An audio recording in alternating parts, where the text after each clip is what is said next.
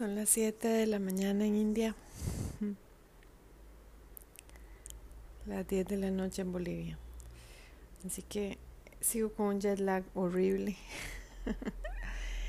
Eh, me siento como una zombie y llevo tres días de haber regresado y ah, con muchísimo dolor de cabeza, con una pesadez en todo el cuerpo. Claro que ayer fue luna llena en Capricornio, entonces también una luna llena encima de mi signo es siempre muy fuerte.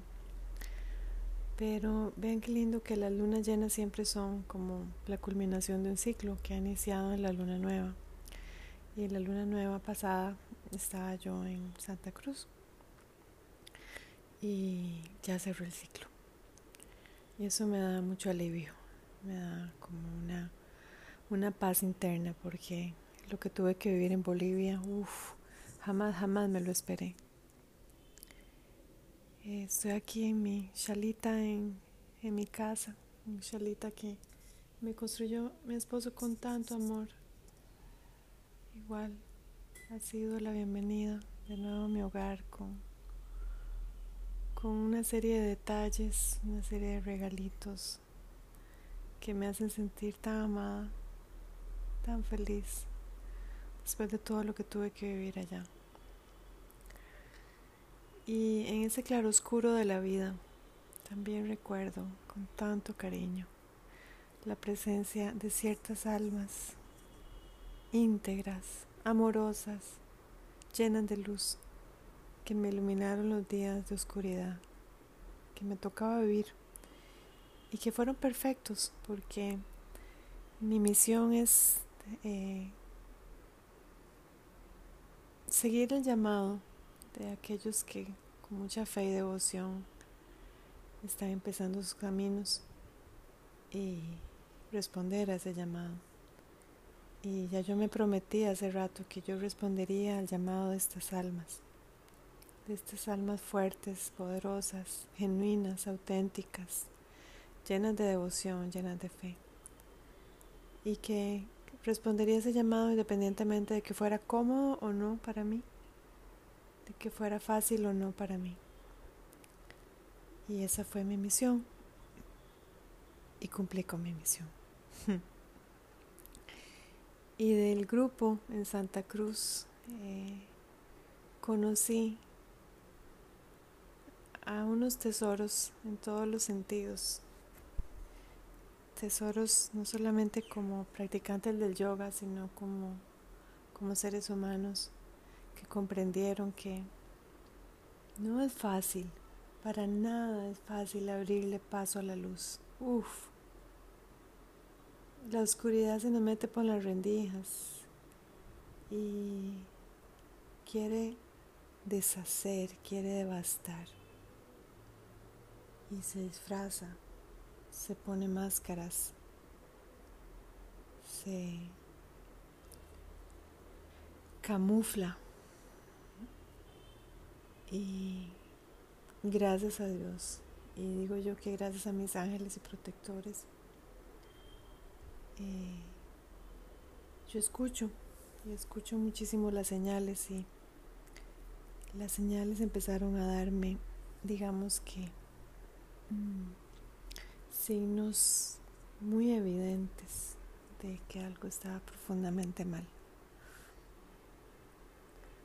Al inicio no los pude, digamos que identificar, primero porque estaba muy ocupada, segundo porque, bueno, venía llegando desde India, que era un viaje lejísimos, y la primera y segunda semana todavía estaba un poco... Eh, digamos que alterada por el cambio de horario, además de que no podía dormir bien en las noches.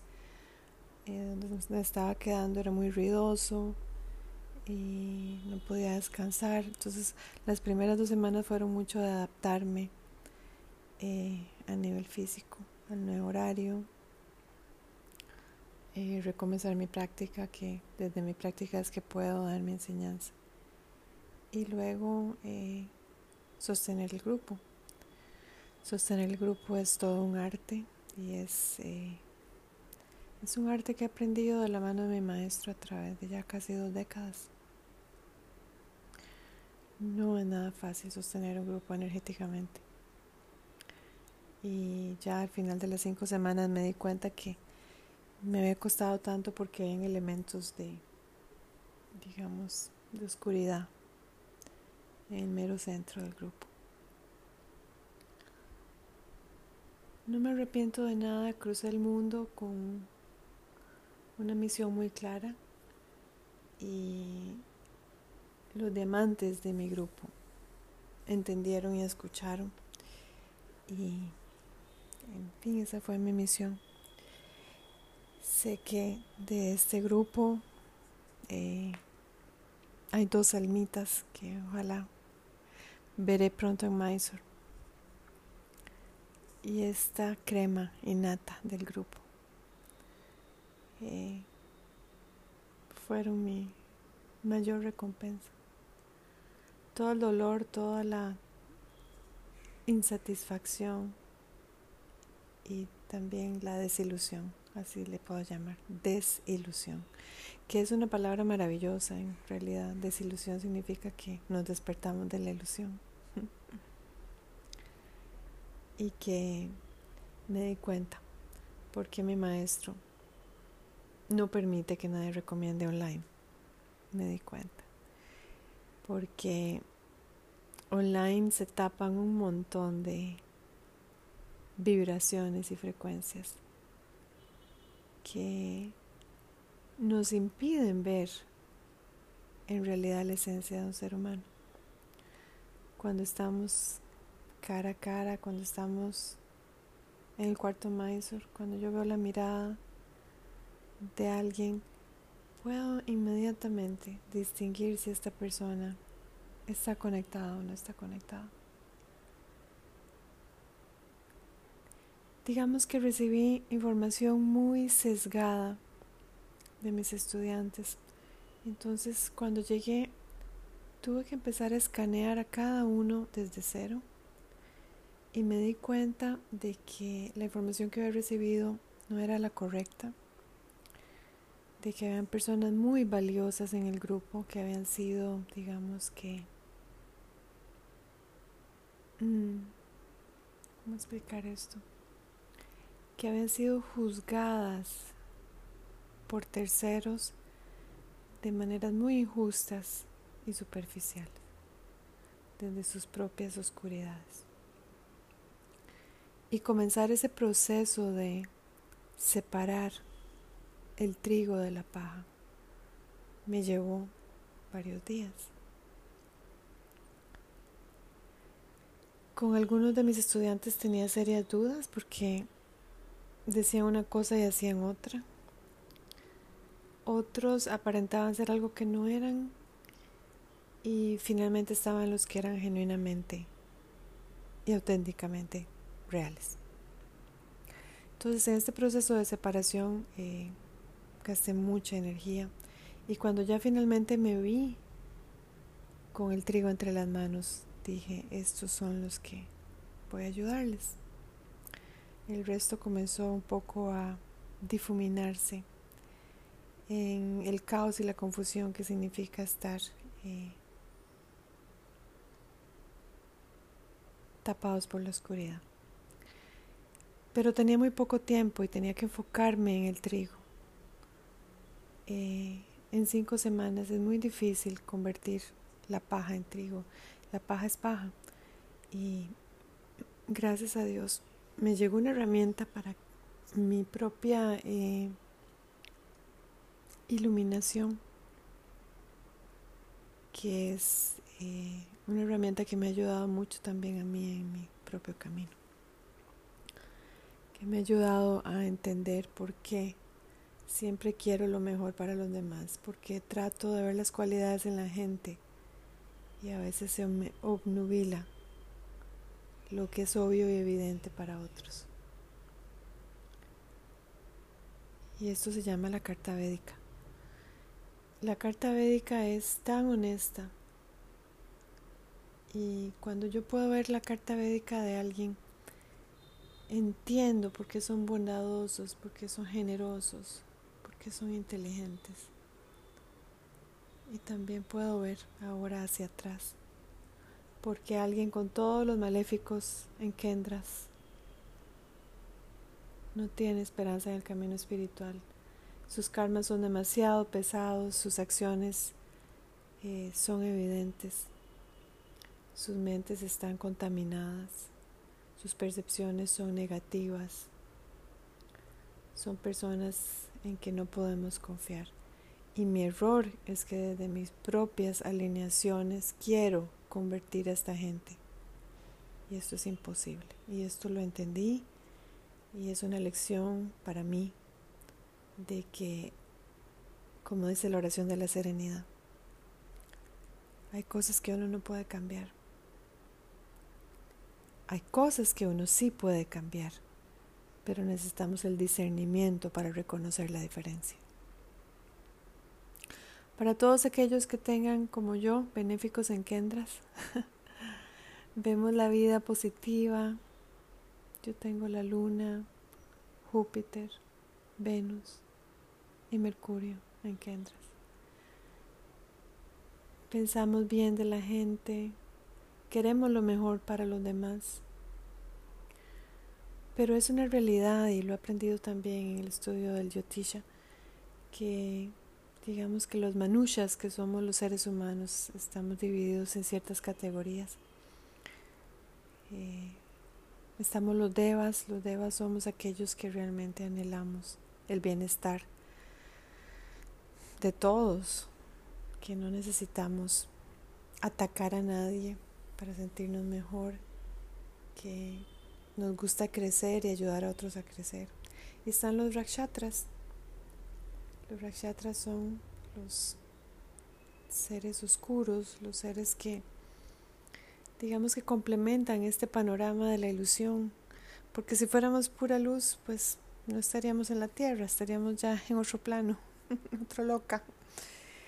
Esos rakshatras, digamos que tienen una lección muy fuerte que vivir en esta vida, que es ser el contraste de la luz. Es a través de ese contraste que la luz puede brillar más fuerte. No podemos iluminar a los rakshatras. No podemos iluminar a una persona que tiene un Saturno retrógrado, un Ketu, un Rahu, un Sol, un Marte y un Júpiter retrógrado en Kendras. Imposible. Y yo me pregunto, ¿en qué estaba yo pensando? En que Dios se va a apiadar de un alma así. ¿Y por qué tendría que apiadarme yo? ¿Por qué tendría que apiadarme yo que no pude ver en mi ceguera que estos seres no tienen esperanza en el camino espiritual. Que no importa cuánto practiquen según ellos, lo único que están haciendo es infiltrándose en las filas de los que realmente estamos serios y entendemos por qué necesitamos una práctica espiritual urgentemente en estos tiempos convulsos del Kali Yuga. El Kali Yuga todo está patas arriba. Y los rakshatras quieren enseñar yoga. Quieren aparentar ser profetas y son profetas falsos. Y yo me quedo pasmada de la ignorancia de la gente que sigue a esta gente, que sigue a estos profetas falsos y que están confundidos en lo más profundo de su ser y no saben discernir la paja del trigo. Esa fue mi experiencia en Bolivia. Primero, una sorpresa, una desazón y un desaliento de verme yo rodeada de seres así a un nivel tan cercano y de pronto verme atrapada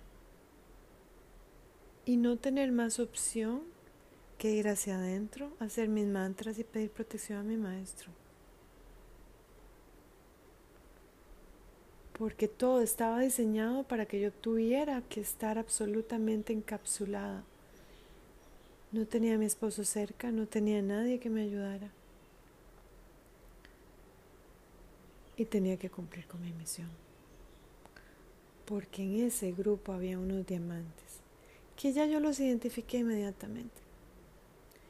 Y cuando los veía, sentía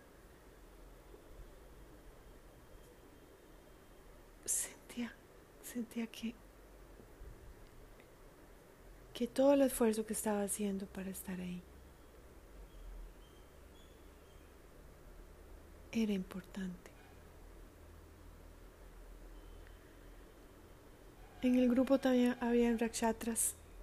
Entonces tuve que empezar a limpiar el grupo porque la energía de estas personas contaminaba el espacio para que los diamantes pudieran realmente brillar.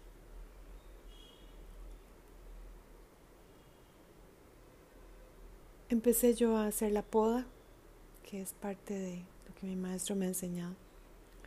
Y luego varios cayeron por sí solos, vean qué interesante. Porque ya cuando entra la energía de la luz, digamos que es como una ola que empieza a mover y a barrer todo.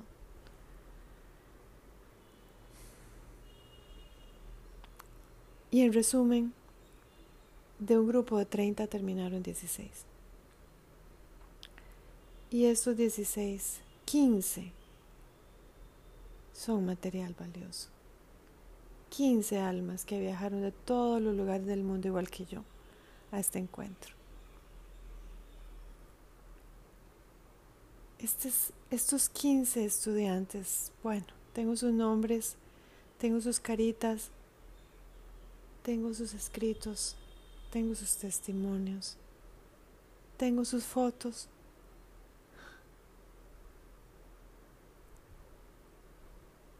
pero sobre todo tengo el impacto que sucede cuando una relación maestro-estudiante nos encontramos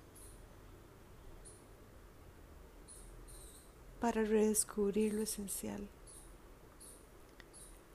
para comprender que el yoga sin alma es vacía que el asana sin respiración está muerta, que la autorización sin corazón no vale nada.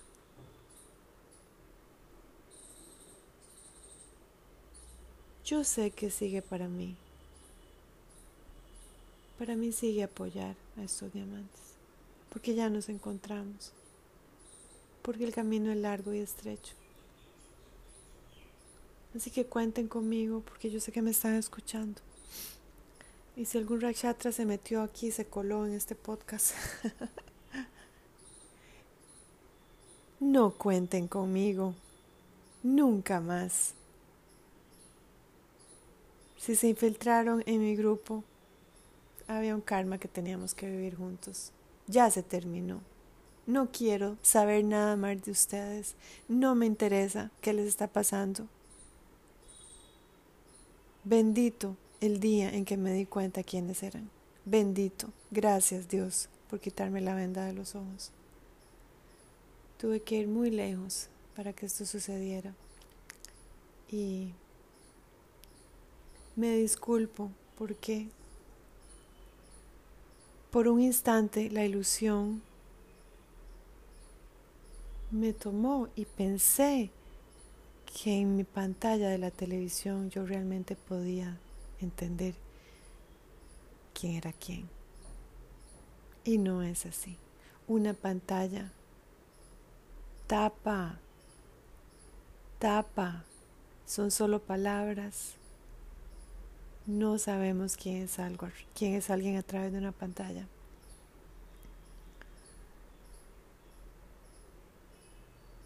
Desde mi amada India desde este espacio de paz aquí, temprano en la mañana, mientras cantan los pajaritos, mi esposo duerme. Les digo gracias a mis diamantes de nuevo, porque es por ustedes que me quité una venda que traía puesta desde hace muchos años. algunos de ustedes no tuvieron que ser parte de este grupo tan convulso. Creo que más bien Dios los salvó, les digo, de algo muy pesado y muy intenso. Pero igual sé quiénes son y cuenten conmigo. Yo estoy trabajando por una quimera tal vez en este Kali Yoga que es eh, encontrar a los que realmente están abiertos, sensibles y deseosos un crecimiento genuino. Y un crecimiento genuino necesariamente va de la mano de la honestidad, del satya. Si he llegado a un curso para tapar mis miedos detrás de un cuerpo hermoso y un asana principiante, eh, no, no, no soy tu maestra. Si estás ahí para verte por dentro, para descubrirte con mucha sinceridad y no tener miedo de aceptar tus heridas y tus miedos, entonces sí soy tu maestra. Yo no soy una maestra de lo superficial. Quiero trabajar solamente con almas muy serias. Ese es mi Dharma y continuaré. Y gracias a mis diamantes por darme esperanza que en este mundo de tanta oscuridad el amor siempre gana. El amor es posible. El amor es real.